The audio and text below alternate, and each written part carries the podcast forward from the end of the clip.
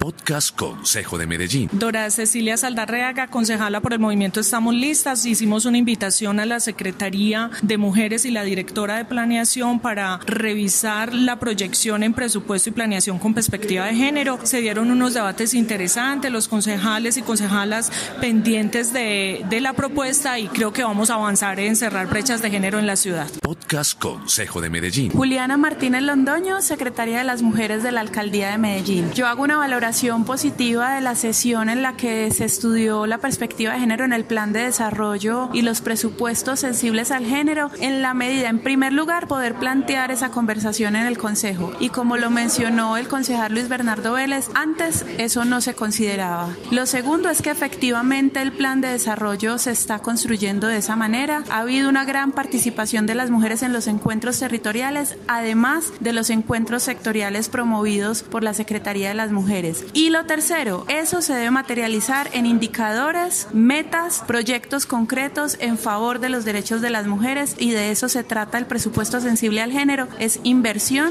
en favor de cerrar las brechas entre hombres y mujeres. En el POT, en los aspectos geoespaciales, ya hay una realidad de la ciudad, pero es bien importante que se haga una trazabilidad y una verdadera transversalidad al inicio de un gobierno y este es el momento oportuno cuando llega, va a llegar al Consejo de Medellín la discusión del plan de desarrollo en mayo que realmente se vea la intención del gobierno en el sentido y con la bancada de mujeres. Y yo estoy segura que los 21 concejales vamos a apoyar esto porque eh, significa realmente darle el valor en la sociedad mm, a las mujeres. Y cuando hablo uno de equidad de género, no es eliminar los beneficios para los hombres, yo siempre he sostenido eso, sino que haya una equidad y que haya una evaluación y que se pueda hacer un seguimiento, que haya sistemas de información, que podamos decir en todas las secretarías un programa de becos a cuántas mujeres y a cuántos hombres benefició, a cuántas familias, de unos indicadores donde podamos medir realmente un impacto. Medellín ha avanzado mucho. Ser educados para que cambiemos, porque si en este proyecto de equidad a alto nivel nos incluye de manera decidida a los hombres en educación y en cambiar el chip, avanzamos pero muy despacio. Ese tema para mí es fundamental